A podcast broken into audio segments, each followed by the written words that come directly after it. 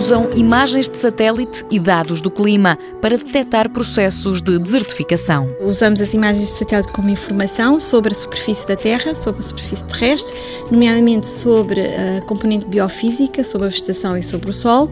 Portanto, avaliamos essas imagens ao longo do tempo e vemos como é que essa vegetação e como é que esse solo está a evoluir. Maria João Pereira, investigadora do Instituto Superior Técnico de Lisboa, acrescenta que com base nessas imagens conseguem detectar se existe degradação da vegetação ou do solo. Ou estamos no sentido oposto, ou seja, em que essa degradação não ocorre e até pode melhorar em algumas circunstâncias. O objetivo do Desert Watch é prevenir. O que queremos ver é não tanto se já está completamente degradado o solo e a vegetação, mas queremos ver se existe alguma dinâmica que nos indica que vamos ter a breve prazo esse processo a ocorrer e chegar a um ponto em que não é reversível. Portanto, o que nos interessa é identificar zonas onde é possível ainda implementar ações de mitigação em que seja possível retroceder essa tendência negativa de degradação da vegetação. Teve como objetos de estudo o território português, Moçambique e a região do nordeste do Brasil. É preciso continuar a desenvolver ferramentas e melhorar esses indicadores no sentido de poderem ser aplicados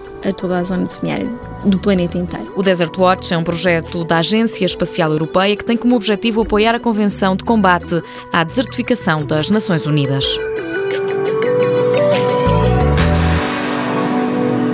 Mundo Novo, um programa do Concurso Nacional de Inovação BSTSF.